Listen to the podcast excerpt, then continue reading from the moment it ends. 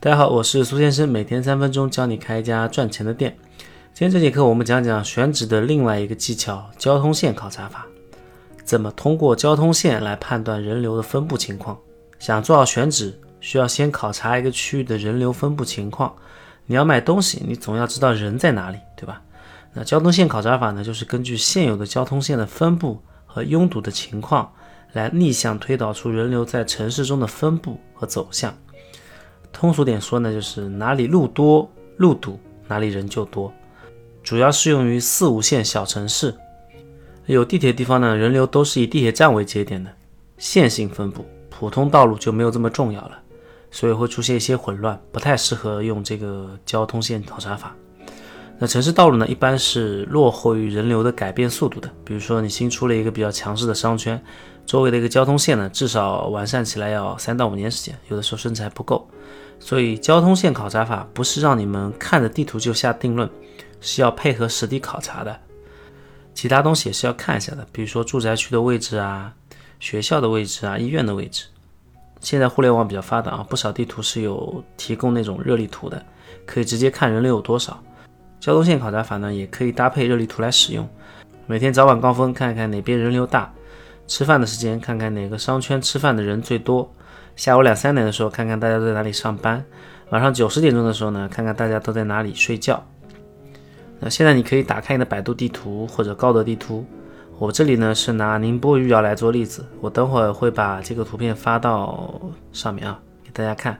你也可以自己看地图，把地图显示调整到县市级，显示一下实时的车况。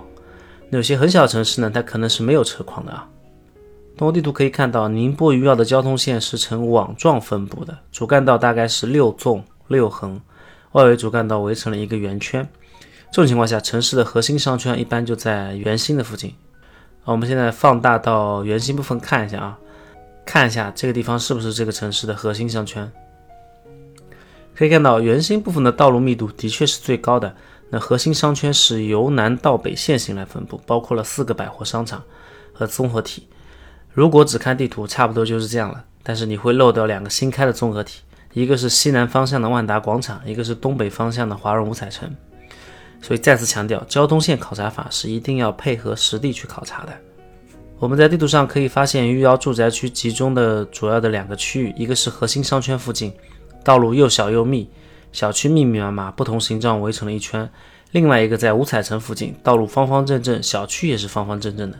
对比这两个区域的住宅区，可以发现核心商圈附近的小区都是占地面积比较小、层数比较低的老小区；五彩城附近呢，都是占地比较大、层数比较高的高新小区。有几个还没建完，加上余姚高铁站更接近五彩城，初步可以判断五彩城所在的区域是城市发展的新区，年轻人可能会更多。那我们再看万达方向。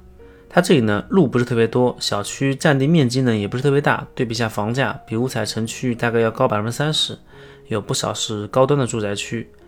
那综合下来呢，三个区域的特点就大致能描述出来了。城市中心的核心商圈是个老商圈，附近小老小区比较多，办公区域也比较多。